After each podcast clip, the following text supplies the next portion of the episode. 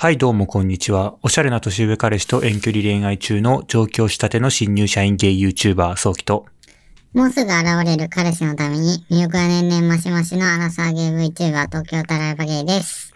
このラジオは前髪系を貫く20代のゲイ2人がゲイに関するあれこれを結構真面目に話すラジオです。ということで、明けましておめでとうございます。おめでとうございます。でもこれ配信2月とかなんじゃない？2月までは行ってないはず、1順調に行けばね。1月の末ぐらいかな。あの、収録的にはね、今1月8日に撮影してて、あ収録してて、うんまあ新年一発目の収録なんですけど、ですね。若干軸を超えてお届けしております。はい。えーっと、まあちょっと新年なんでね、ちょっと新年らしいことを先にちょっとイントロとして話したいなと思うんですけど、おー。新年の抱負は何ですか？あー、そういう感じか。えー。さっきくんも決まってる？うーん、まあ抱負というか、なんか今年はこれだな、これやっときたいなみたいなのは、まあ一個あって、うんまあ引っ越しですね。あー、そうなんてかさ、そはいれ今日マジで思ってて。はい。で、引っ越す人多くない？今。え、マジっすか？引っ越しブーム来てる？うん友達何人はいか今引っ越してた。なんか新居見る、え今日インスタのストーリーで、はい。知り合い二人ぐらいが新居の内見行ってるみたいなストーリー上げてて。あー。で、僕もちょっと考えてたから、すごい時あ、期なんマジっすかだなって思って。あー。だから、一人暮らし始めるみたいな。うん。え、だって去年、でもすきくん去年から言ってたもんね。そうっすね。なんか今のところがちょっと社宅で嫌だみたいな。そうですね、社宅なんで、まあまあ、なんやかんやね、住めば都とはよく言ったもので、まあ、居心地はだんだん良くなってきてはいるんだけど、うんうん。まあ、引っ越しはしたいよねっていう。場所は変えずに物件を変えたいって感じ？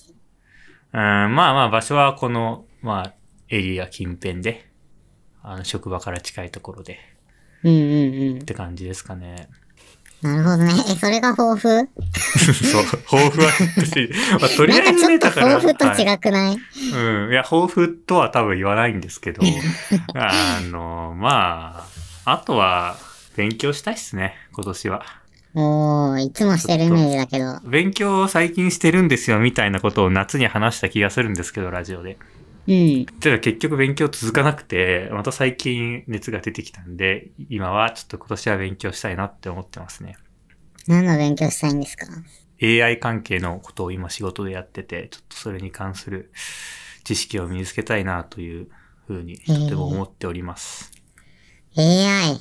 難しそう。うーん、まあまあまあ。使う分には簡単なんですけどね。なんか、そうなの。そうですよ。あの、使うっていうのは、その、例えばコンピューター上でそれをシミュレーションしたりするとかっていうのはもう全部道具が、誰でも簡単に使える道具が揃ってて、えー、そうなの？え、僕でもってこと？あーまあそうですね。そうです。マジかよまあ基本的にプログラムの知識さえあれば、あとはもうこの通りに書いたらうまくいくよみたいなうんの。が、もうツールが揃ってるんで、簡単にできるんですけど、まあ、それでこう成果を生み出そうと思うと、まあ難しいわけですよ。ちゃんと理論知らないといけないしね。なんで今年は勉強と引っ越しですかね。勉強と引っ越し、はい。頑張って。頑張って。た田中さんは、ひもう引っ越し？え、今僕年はも、え、なんかこの前さ、何年かぶりに初詣に行ったの。おー。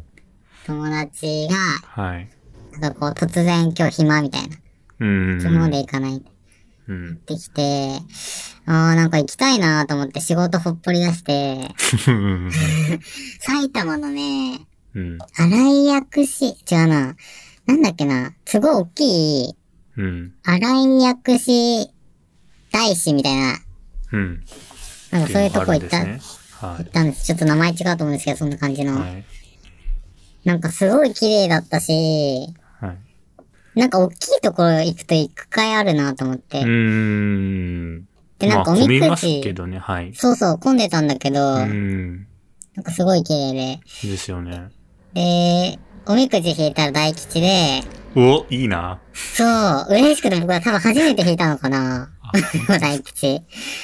そしたらなんか、追い風が吹いてます、みたいな。おう。なんか新しい環境にどんどん行きましょう、みたいな。引っ越すしかないじゃないですか。ちょうど、でも、30なんかもう29になって、はい。最近。で、これ30に一人暮らししてないっていうバッドステータス、なんかきつくの嫌だなと思って。なんかニキとともになんかそういうバッドステータスを捨てていきたいなと思って。なんか、その30代で別にその一人暮らしはいいと思うんだけど、したことがないっていうのは、あなんか挑戦してないから、で、ちょっと物件探してるんだけど今。それとあと、転職じゃないけど、ー。うん。なんか4月くらいから漠然と新しい仕事というか、規制、規制させてもらえる、お金くれるところをちょっと、うん。なんかまた別で探したいなと思ってますあねー。フリーランスはフリーランスだけど、うん。なんか半分会社員みたいな、なんか組織に。そうだね。なんか同じところから、うんうんうんなんかいろいろ案件もらって、うんうんまあでも今すごいなんか楽で居心地いいんだよね、慣れたから。なんか適当にパパパ、なんか、こう分かってくるじゃん。うん。わかります。同じとこでやってくれたさで、これパパパってやっとけばあんま時間かからずに、うん。なんかチャチャチャっとできて、うんでも会社員ほどなんかコミットせずによくて、なんか週5とか入んなくてよくてう、ん。なんか自分効率化させればさせるほど自分の時間増えるし、そうですね。確かに。そうそこがフリーランスのいいとこですよね。そうそうそう。で、それが良くなってきた矢先でも、でもスキル的に、なんだろうな、ん不足感はもちろんあるからう、んねえ、どう、なんかでも、そう、昨日も、はい。エイペックス はい。を、なんか、地元の友達と、その地元の友達の大学の友達とこう初めて会ったりとか、なんかそういうのもつ、つながってくるんだけど、やはい。っぱなんかこう、29の人とかは転職とか。考えてる人多くて、なんかね、そういう時期なんですね。そう、やっぱでももう、ま、インスタとか見るとね、みんな結婚とかしてるから、うん。なんか、新しいことを、こう、始めなきゃなっていう思いが最近めっちゃあるね。いやー、マジっすか。僕も割とそうなんですよね。最近、ちょっとその、なんか自分って何なんだろうというか、うんまさしくクォーターライフクライシスみたいえ、なの早くが起きてて。な いえ、25ですよ、ね。25から30ぐらいで起きるらしいんで、でも確かに25一回あった。あ、ありました。えで、うんはい。まあ、今日はちょっとそういうテーマなんですけど、ちょっとはいはいテーマ言っていいですか、あ、どうぞ。はい。えっ、と、今日のテーマはですね、同世代の活躍がしんどい競争社会で生きていく術とは？です。なんかさ、はい毎回ソキ君ってなんか追い込まれてるよね。なんか知らないけど。ウうんちょ、ちょっとね、年末年始ちょっと追い込まれてたんですよ、僕。クォーターライフクライシスに陥っちゃってて。ウケるんだけど。しかも年末年始かよ。そう。で、なんで年末年始にそんなことがあったかっていうと、紅白歌合戦なんですよ。紅白歌合戦にそんな影響受けてる人いるんだ。楽しめよ、音楽。うん、多分僕、日本で一人だけな気がするんですけど、田中さん見ました？今年の紅白。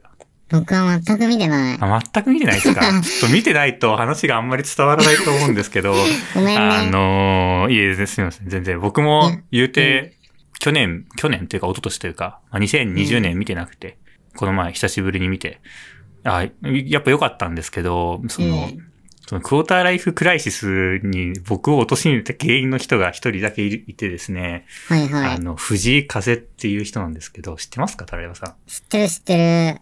はいなんなん。あ、なんなんの人です。はい。うんで、あの、あの人って、今、24歳？なんですよ。僕の一そんな若いの？そうなんですよ。僕の一個下なんですよ。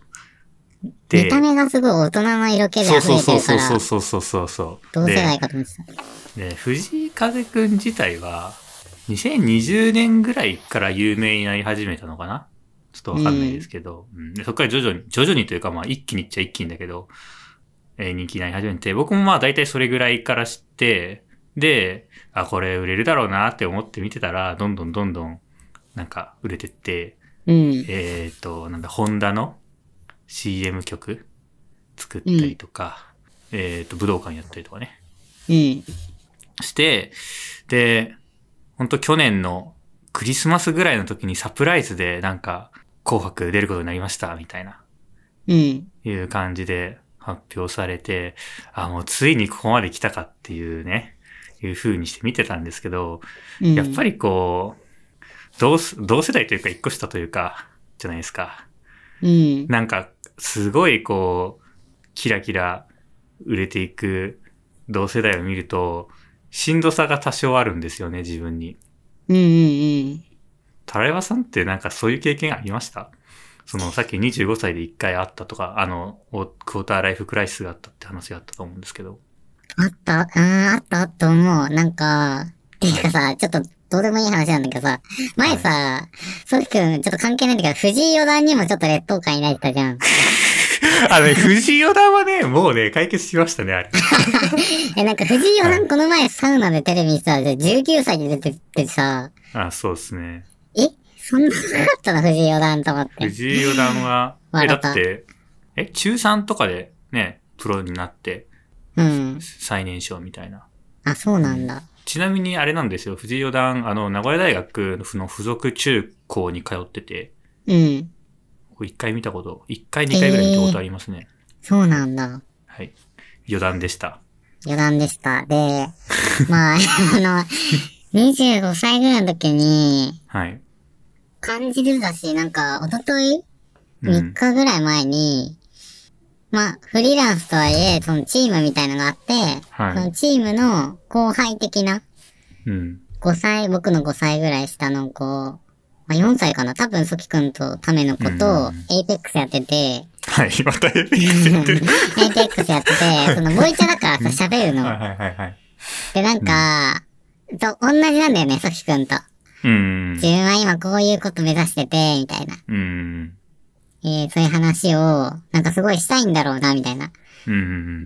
で、僕に対しても、その、タラレバさんどうなりたいんですかみたいな。うん。こと言われて。一緒じゃん。そう、本当に一緒やっぱみんな同じで、こと考えてんのか。はい。で、僕もその時に、いや、どうにかなりたいとかもうないんだよね、最近、みたいな。うん。いや、わかるわかる、みたいな。まるまるくんの言ってることを僕25歳の時にすごい感じてて、うん。なんかもう何者かになりたいし、うんなんなきゃいけないし、なんか可能性が自分にはあるって思ってたっていうね、ちうんょっとそういう話をしてて。で、僕も、うーん、僕はもうちょい早かったと思う。多分23ぐらいで、会社を速攻辞めたから、ああ。ちょっと前、みんなよりも前倒しでそういうの考える時期が早かって、なんかさ、指標みたいなものがないなって思ったの、その時に。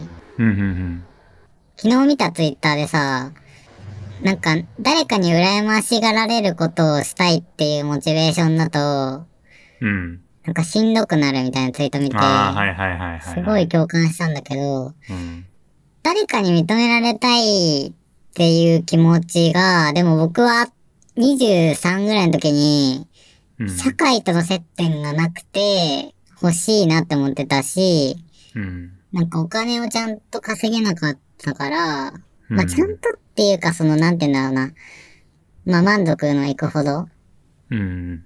稼げてなかったから、まずそこだなって。でもなんか、その時にでも価値観が本当に自分の中にないうん。なんか本当にわかんなくなっちゃって、なんか幸せってなんだろうとか、働くってなんだろうとか、お金のために、お金を持ってることが幸せなのかなとか、うん。なんか自分が代々の幸せってなんだろうみたいなのを考えてて、うん。まあ23、4の時ってそんなに周りとの差ないじゃん。うん。そうですね。まあ、寝室だったら確かにそんなにはないですよね。なくて、ただ25、6ぐらいの時からだんだんとさ、商社行った子は、ちょっと生活が派手だなとか、はい。はい。インフルエンサーにななった子はなんかすごい、SNS のあれが華やかだなとか、うん。なんかどんどん差が見えてきたときに、うん。え、自分、なんだろう、自分って、ど、どう見られるんだ？ろう、うん、そんなに考えてはないけど、方向性、まあ今でも迷ってるけど、うん。方向性は迷っったね、すごく。うーん。それって解決しました？解決したというか、一応その、多分23、4ぐらいの時に、はい。3年後どういう状況になりたいかなっうん。ていうのを考えた。で、僕の中では、そのライフスタイルをメインにしようと思ってて、うん。あーなんて言うんだろうな。もう就職した段階で、うん。なんだろう、僕はその仕事を楽しめるようにしたいっていうのはまず念頭にあったの。うん。うん。なんでかっていうと、だいたい1日8時間とか基本労働する中で、それがつまんないっていうのは、そうですよね。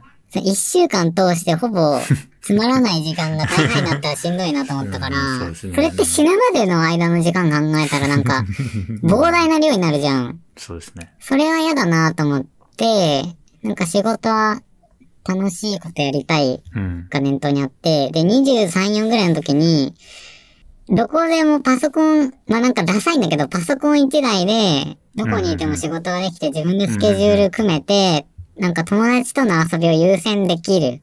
あ なおかつ、お金もそこそこ稼げて、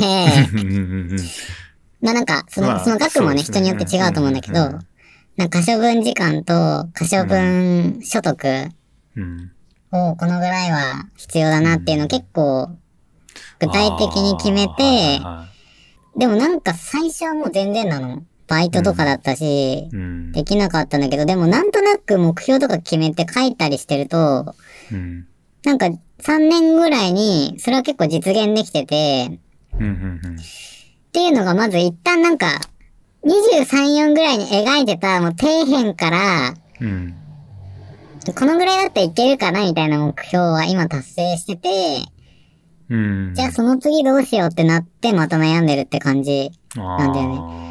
だから、なんかそこの23、4ぐらいの時に決めた目標が、価値観がない状態からだったけど、でも他人と比べても仕方ないなってその時に思ったから、うん確かにね、確かにね。そう。ななんんかその、か、そうですね。具体的な目標で、なおかつ人との比較にならない目標っていうのをちゃんと設けて、その、その目標に向かってコツコツやっていく分には、まあ周りのこととか気にならないし、うん。っていうことですよね。私、うん、それも、うん、ほんとそうで、で、友達とさ、今、この前とか公園で友達とこうちょっと飲みながら、うん。その子はもうもう結婚間近な友達だったんだけど、うんなんかいろんなことあったね、みたいな、普通に喋ってる時に、なんか僕はすごいその子にちょっと違和感持ったのが、あいつすごいよな、みたいな。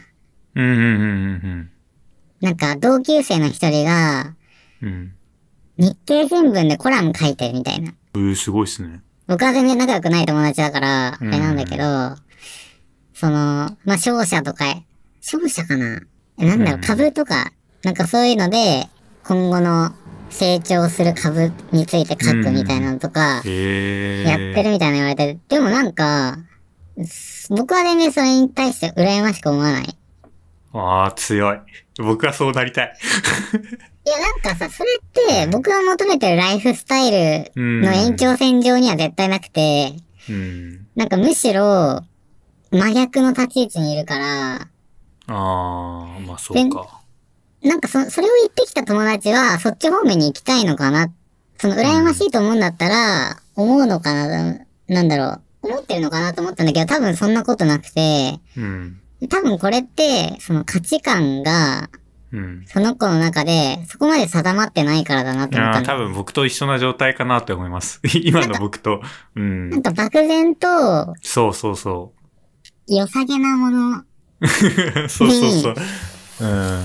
なんかそれだと永遠とさ、いや、そうなんすよね。引っ張られ続けるよね。漠然と、だから別に僕も藤井風になりたいわけじゃないし、別になんだろう、別に僕が音楽やってるわけじゃないから、ライバルでもないし、そうなんだよね。別に利害関係がある人でもないけど、なんか漠然と、すごいことを成し遂げてる人を見ると、もちろん応援する気持ちもあるし、うん、うん。鼓舞される気持ちもあるけど、嫉妬も湧くんですよね。で、それはやっぱり自分の中での価値観が定まってないっていうことなんでしょうね。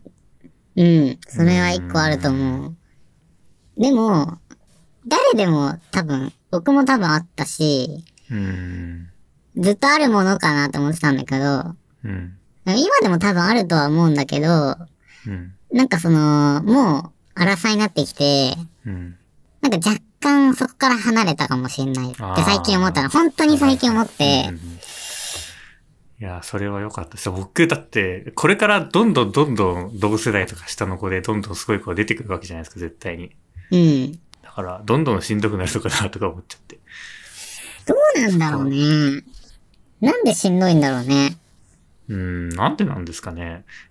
なんか、まず、まず、その、僕がもともと、周りの目とか、世間の目とかを気にするタイプなんでうすよ。ん。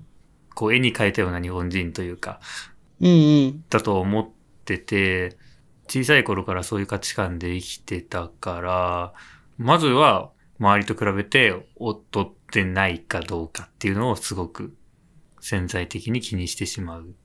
うん。うん、っていうのがあって、で、まあ、やっぱりだんだんこう、ね、年を重ねていくごとに、自分よりもすごい人なんてどんどん出てくるし、その中で、なんか自分のアイデンティティみたいなものを、なんだろう、確認しながらというか、うん。あの、生きてきたつもりではあるんですけど、まあ、まずはそうですね。その、自分がそういう性格だっていうことですかね。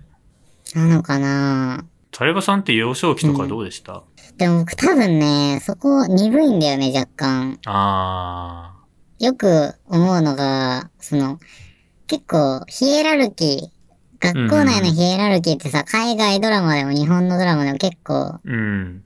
取り正されてるけど、うん。僕大学生までの、うん、大、まあ、社会人になるまであんまりよくわかんなくて、あ、マジっすか？なんかそういうのを感じてなかったとう思う。ん。でも、まあそもそもそういうのがないうん。環境だったの可能性もありますけど、多分違いますよね。多分、そう僕の経験だ多と、やっぱ小中ってあるじゃないですか、ヒエラルキーって。僕はあると感じてて。そうあったと思うなんかぶ鈍かったってことですね。うん、部活ごとに多分、うんこの部活はモテるとかあったと思うんだけど、なんかそういうものに興味がなかったっていうかなんだろうね。ただなんか社会人になってからは、就職が大きいかな。うん。なんかあんまり受験とかって、その実力次第じゃん。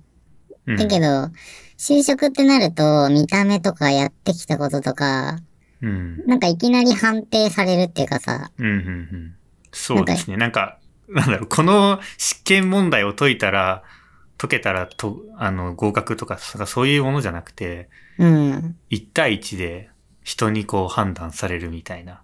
そうそう。すごい生々しい場ですよね、面接って。私さ、なんか結構主観だったりもするじゃん。うん。面接官とか。会社側の。そうですね。なんか今までこう、確率的な感じだったのにいきなり個性出すみたいなこと言われてさ、うんうんうんうん。そうそうえそうそう。個性ってなんだろうみたいな。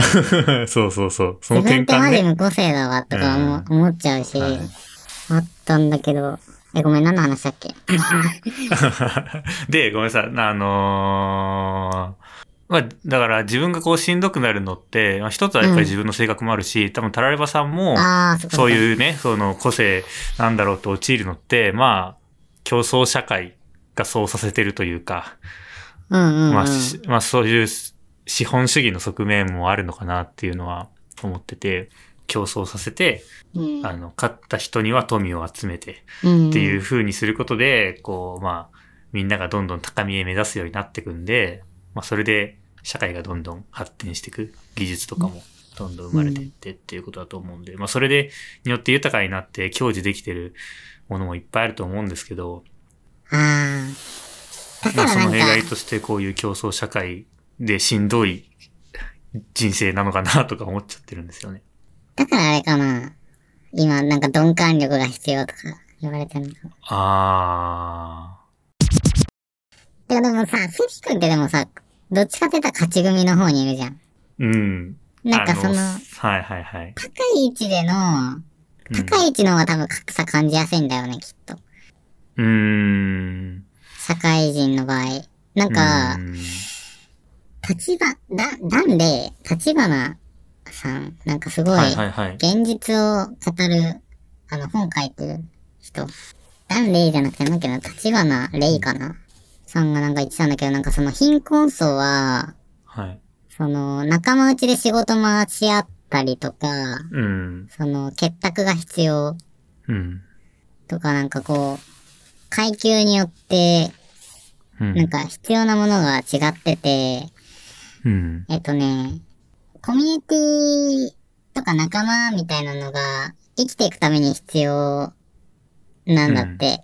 うん。うん。でもこう逆に、その、ランクが上がっていくとそういうものが必要なかったりもするんだけど、その分孤独になっちゃったりするみたいな。ことを言ってて、うん。なんか僕がそう感じてるのは、やっぱりそう、あの自分が周りの目とかを気にするタイプだったっていうのもあるし、その競争社会っていう性質もあって、劣らないように劣らないように、まあ、どちらかというと勝ち組に行けるように行けるようにっていう潜在意識で 多分勉強もしてきたし、就活もしたし、その結果そこそこいい大学に行けて、まあそこそこいい企業に入って、まあ、社会的にはそう、タライワさんの言ってくれたように勝ち組にいるのかもしれないですけど、うん。でも別に、そう、だからといって自分があぐらをかいていられるかっていうとそうではなくて、まあ、自分よりもすごい人いっぱいいるし、その格差社会をこう目の当たりにしているというか、うん。なんか例えば今の自分が会社が受け持つ1時間の仕事の単価、うん。1時間人をどれぐらいで、あの、うちの社員はは働かせますよっていう単価と下請けの会社の人の単価が、あ、こんなにも違うんだみたいな、っ。ていうのをリアルに数字で見て、うん。自分はまだその上、一応その上側にはいるけど、うん。別に、なんかそれって大した問題じゃなくて、なんか、あ、日本ってこうなのみたいな。なんか、あ、とてもこの社会やっぱりしんどいなっていうのもあって、いいくら自分が、うんその上の立場にいるとしても、その競争社会っていうものの弊害は、まあ、確実に受けてるなっていうのはすごい思うんですよね、最近。そうね。なんか、ほんと仕事もらうポジションの違いなだけなうん。時とかっていうのは、すごい資本主義感じるよね。それはなんとなく共感できますね。え、なんかでも、なんだろうな。僕的には、はっきり言うと、なんか自分がちょっと、下に見てる人うん。に気づいて、その人の考えてることとかをうん。するようにしたら、なんか自分も楽になったっていう経験があると思ってる。でなんかそれは、なんか、例えば、その、ソキ君とタメだった子も、うん。その、エイペックスでボイチャしてた子も、うん。大学三浪して、通信の美大行って、うんで、この前中退しちゃったの。うん。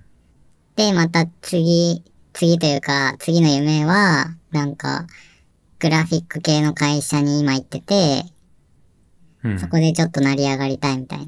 言ってて、で、なんだろうな。全く成功してないし、うん。その子も、なんか自分は別に社会的地位が高いくないっていうのも理解してるし、だけどすごい結構楽しそうで、うん。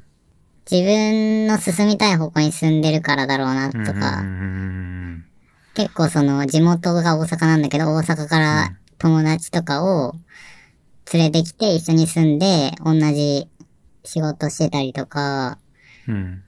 なんかその子がさ、この前一緒にゲームやった時に、大阪にいて仕事辞めたいと思ってて、東京に来いよみたいな。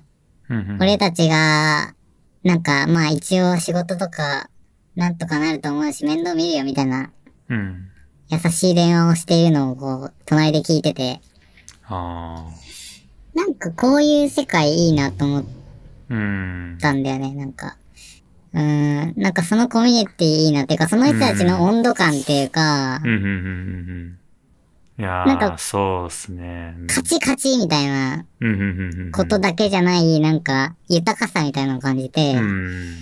で、なんか僕、20ね、それこそでも、6、7ぐらいの時まで、とりあえず収入上げたいみたいなのがずっとあって、うんで、だけどなんかインフルエンサーの友達、すごい10人生きてて、うん。別の友達なんだけど、なんか、その子のことちょっと見下してたんだよね。その。ライフスタイルは、みんなに憧れる感じだけど、実態はそんなに稼いでないで。うん。なんかそれっそうね。うん。て、なんだろうな。ちょっとなんか、えちゃんと、はいもうちょいちゃんとしたらみたいな。うん。まあ、勝手に思ってて、うんうんだけどなんか、そのことよく話すようになって、いや、お金も僕は大事にすべきだと思うし、必要だし、あったら、なんだろうな、全然選択肢が広がるから、あった方がいいと思ってる派だけど、なんか全然違う指標を持ってて、うん。うん。なんかこういうものを伝えたいとか、こういうものが作りたいとか、うん。結構、パッションを持ってるし、なんか独自の哲学があるから、やっぱインフルエンサーなんだなと思っ。たりとかしてうん。なん。か、そういうものにちょっと触れていくと、はしご、はしご型のなんかこう、一直線に見えてたものが、うん。なんか実はジャングルジムうん。みたいにこう横に広がってるもので、なんかどっから登ってもいいし、どこに移動してもいいし、うん。なんか、どこが頂点っていうのも別うにん。人によって様々というか、そうそなんかう。みんなが一点を目指すんじゃなくて、みんなが居心地のいい場所を目指して、ジャングルジムを横に移動したり縦に移動したりしてるみたいな。うん。うん。だからなんか、そういう、うん。うん。なんか知らん、知らんこと、なんか自分の、なんだろうね、わかんないけど幅を広げるっていうか、うん。うん。そうですね。それがいけど。なんか最初に、そうです、そう、タレラさんの言ってた、その、なんか、エイペックスの友達が、その、すごくいい友人関係を持ってて、うんうん。あの、いう話がすごい、あの、いいなって思ったんですけど、あうんの、最近、あの、若林さんの書いた本を読んで、うん。若林さんも同じように、この競争社会嫌だなっていうマインドがずっとあって、えー、めちゃめちゃ勝ち抜いてんのね。そうそうそう。まあまあ昔、うん大変な時代もいっぱいあったからね。結構なんか、こう、し社会を斜めに見てるみたいな感じじゃないですか、若林さん。うん。スタバで行く人みたいな、なんか、なんかそういううん。感じの見方をしてて、で、やっぱりそういう競争社会に対する、うん、思うことがいろいろあったみたいで、そういうのもあって、キューバに行ったんですよ。あの、社会主義の国ですね。えー、で、うん。そのキューバに行った時の旅行記を本に出してて、うん。まあ、それをこう本屋でふわっと見つけて、まあ、すごい有名な本なんですけど、うん。読んでみたかったしって思って読んでて、そこでも書いてたんですけど、もちろんキューバはそういう競争社会ではないから、社会主義だから、はいはいはい。まあみんながそうやってこう優劣を付き合うような雰囲気はないんだけど、でもやっぱり社会的には貧しいし、あうんの、その中でも実はあの多少優劣みたいなものがあったりして、は例えば、いはいはい。海あその家族が外国に、の普通の資本主義の国に行ってると、そこから結構最新のスマートフォンが届くみたいうん。な。うん、で、スマートフォンを持ってる子がいたりとか、なんか、なんかそそうそういうのもあるみたいで。うん。だから、やっぱ社会主義には社会主義の良さがあるけど、あの、まあ、悪いところもあって、じゃあ、その若林さんが日本に戻ってきて、この競争社会の中で、どうやって生きていこうかっていうことを考えたときに、やっぱ社会的に見ると競争社会なんだけど、個人同士のつながりうん。っていうところで、競争じゃない、関係にならない相手とか仲間とか、というものと触れ合いながら、こう生きていこうみたいなことを書いてて、うんうんうん。あ、まさしくそういうことなんだろうなって思いましたね。ねえ、え、てか、そのさ、めっちゃ余談なんだけどさ、前さ、僕さ、ひろ、はいひろゆきいるじゃん。はい。みーちゃんのね。はい。みーちゃんのひろゆきにスパチャで2000円ぐらいかけて、はい。あの、どっか行った方がいい国ありますかみたいな質問したときに、ひろゆきもキューバって言ってて、ああ。え、てか多分前のラジオでも多分一回話したと思うんだけど、え、マジっすか？あ僕初めて聞き話してないかなましたよ。はい。なんかキューバは、その、一緒で社会主義だからう、ん。その、資本主義じゃない価値観でうん暮らしてる人の姿を見ると、うん結構その、自分の知らなかった世界っていうか、そういうのが見れるからうんおすすめだよって言われたんああ、だよそ。っか。じゃあ僕もキューバ行くか。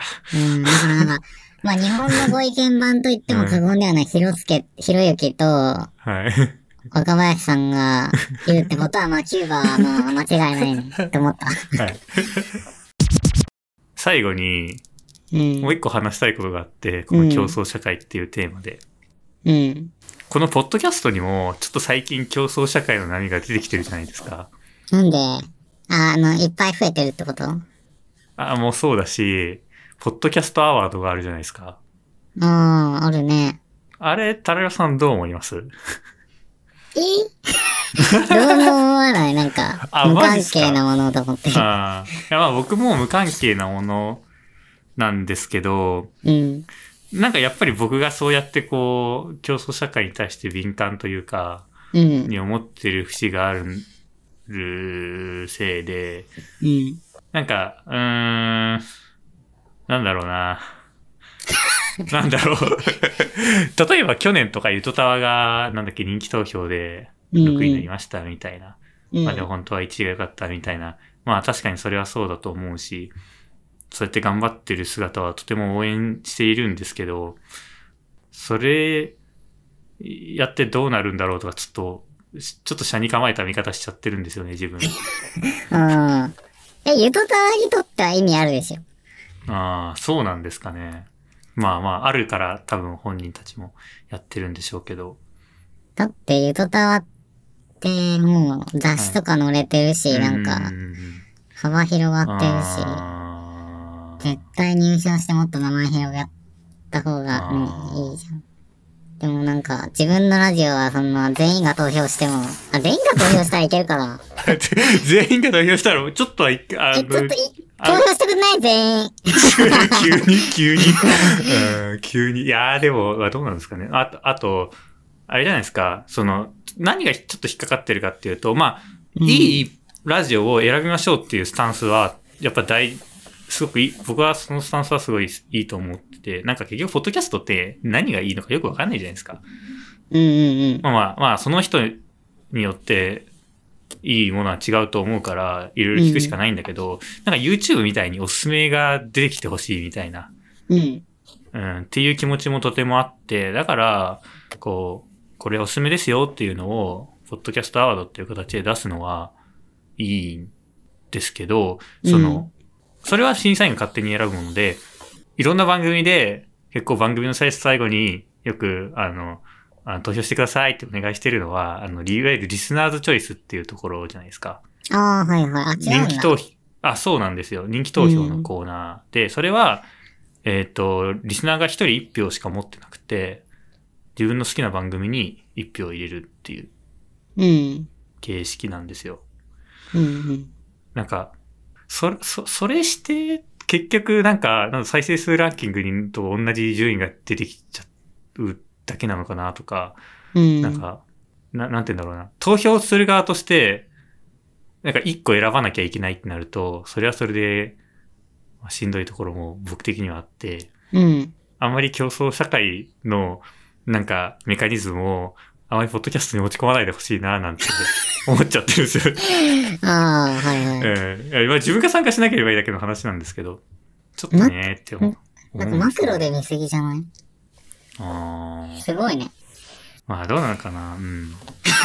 ポッドキャストは、その、あれなんだ。ちょっと資本主義から隔絶、隔絶、か、言えない。隔絶、隔隔絶、隔絶、隔絶された、か、隔絶じゃないですか。隔絶されたものであると、ソヒ君の中で思ってて、まあ、うーん、なんかちょっとその、うん、うん、うん、うん。ポッドキャストアワードが、ちょっとそういうもんだから、なんでポッドキャストにも持ってくんねんっていうこと。うん、まあなんかね、そういう話も、その、最初、ポッドキャストアワード始めますよって3年前かな。出た時にもそういう議論もありあったと思うんですけど、な、なんて言うんだろう。YouTube は結構やっぱ登録者の、なんか、カーストみたいなのがうん。あると思って、なんか、そこから一歩離れた落ち着いたオアシスだと僕は思ってるんですよね。で、それがポッドキャストアワードが始まったから、オアシスから地獄になるかっていうとそうでも全然ないし、ちょっと人気投票やってるよぐらいのスタンスでいけばいいんですけど、うん。ももし今後これが盛り上がりすぎるとね、うん。ポッドキャストアワードが盛り上がりすぎると、ちょっと、なんか、僕の嫌いな方向に行っちゃわないかなっていう危惧はちょっとしてます。おーなんか、なんて言うんだろうな。自分ごと化して考えるよね。うーん。なんだろう、頭いい人の特徴なんですかね。わかんないけど。ああ、だから、タラヤマさん的には、うんなんか、知らない、あの、全く関係ない話というか、隣の街で起こってるう出来事ん。みたいな。そんな僕、ポッドキャスト、なんだろうな、ポッドキャストの一員とも思ってない。あ、まあまあ、確かにそれはそうですね。なんか、う。うんあ、そう、そう、僕もそうなんですよ。ちょうどいいプラットフォームがポッドキャストだったから、ポッドキャストで配信してるし、まあ、あの、すでにゲイポッドキャストっていうね、世界があって、そこで、ね、いろんな人たちが聞いてくれてるっていうのがあるので、そこにこう、ちょうどいいプラットフォームがあるからそこでやってるだけなんですよ。うん。だけなんですけど、一応、ポッドキャストじゃないですか、僕たちは。なんで、ねなんか、そうんその、例えば、あの、去年ぐらいにできたポッドキャストランキングっていうサイトとかでも、うん。まあもともと、ポッドキャストのランキングは別にアップルとかでも見れるけど、なんかそれはもうちょっと見やすいような形になって、うんうんうん。あの、各、あの、プラットフォームごとの、なんかランキングみたいなのが見れて、その順位の変動が見れるみたいなサイトもできて、あなんかちょっとやっぱ競争社会に入れられてる感じあるなっていうのを、とても思うんですよね。あー、でもさ、最初あったかも。その、ああ、はいはいはい。一番最初、ゲイポなんかもうその当時やってる人ってもう今あんまりいない気がするんだけど、うん、そうっすね。なんだろう、うん、はい。変わってったけど、なんか、当時は、その、ちょっとこのポッドキャストより、うん、なんだろう、自分たちのが聞かれてるとか聞かれてないとか、うん。そういう情報が、なんか入ってく、来てた？というかなんうか、ん。自分が勝手に想像したりとかしてた気がするけど、なんか今はもう知ってるポッドキャストないし、はい。なんかう、んあえてこう、なんかライバル心とか、うんこう、もともと持ってなかったけど、なんか持ちたくないなと思って基本聞いてない。うんうんうん。あ、言ってましたね。ゲイポは聞かないって言ってましたよね。ゲイポはほぼ聞いてないんだよね。だから、まあ、ソキ君と話すためにやってるとか、自分が、3年も今続いてるけど、なんか続けることが目的というか、その当時の自分の気持ちが全部本音で残ってるから、うん、そなかうんっすね。もう僕にとってはもうそれしか価値がないというか、なんか最初はでも考えてたね。ランキング上げたいとか、考えてまリスナー上げたいとか、まあ、そうですね。そこがもう今は自分にないから、うんポッ。ドキャストランキングは、へえ、すごい。ああ、こんなのあってんだ。へえ、聞こうかな、みたいな。うん。なんかもう本当に、あやってる側っていうより普通にー聞いてる側だからやっぱ聞いてる側の人からしたらそれは絶対便利なもんだと思うし、うん。なんですけどね、なんか、やってる側からするとちょっと、ちょっとなんか、勝手にランキングつけられちゃって、あーって感じなんですよね。くんはもうね、何でもかんでも意識高く見見すぎなのよ。なんか、うん、敏感すぎるんだろうね。うんゆるく。て。そうっすね。なんかはい、ということで、はい、ごめんなさい。あれじゃない？なんかもう、今後の、うん。この、まあ、アイデンティティのクライシスじゃないけど、うん。うん。なんか、そういう部分を、なんか自分の中で、緩くすることを意識して生きていけば。ああ。なんか力入れるとこと力抜くことのうん。うん。うん。うん。見極めって結構、ああ、確かにそうかもな。なんか僕全方位型で、こう、うん。あの、良くなろうとか、劣らないようにしようとか思う、思っちゃうんですよね。うんうん。すべての側面において。まあ、そん、そんなことしたら、ね、気が持たないんで。気が持たないし、なんか、うーん、なんか劣る劣らないの判断も変わっていくんじゃないですか。そうですね。うん。はい。まあ、ということでね。うん。まあ、まずは、自分の中で具体的な目標を持つということ。人との相対的なものではなくて、うんうんうん。っていうところと、あとは、競争相手、えー、競争関係になる、にはならないような同士、仲間を、あー仲間を見つけること。うんうんうん。あとは自分の中でこう、気を緩めるところ。うん。さっきからなんかそこが一番な気がするなうん。じゃあ、それが今年の抱負ということで。そうですね。僕はもうちょっとしっかりします。逆に。逆に。逆にね。はい。じゃあちょっとタラレバさんの、あの、ゆるいところを僕に分けてくれれば、僕が厳しいところをタラレバさんにあげるので。ああ、そうだね。おはい願いします。そんな感じで、トレードしましょう。2022年はやっていきましょう。はい。よろしくお願いします。2020年も。はい。ということで、ご視聴ありがとうございました。ありがとうございました。前髪系ゲイブロガーの BL のリアルでは、テーマ、質問、感想、恋愛タラレバエピソードを通話で相談、通話で一緒におしゃべりを募集しております。概要欄のフォーム、またはハッシュタグ、前髪ゲイラジオでツイートお願いします。ツイッターは、アットマーク、MAEGAMIGAY です。よければフォローお願いします。それでは皆さん、良い前髪ライフを。良い前髪ライフを。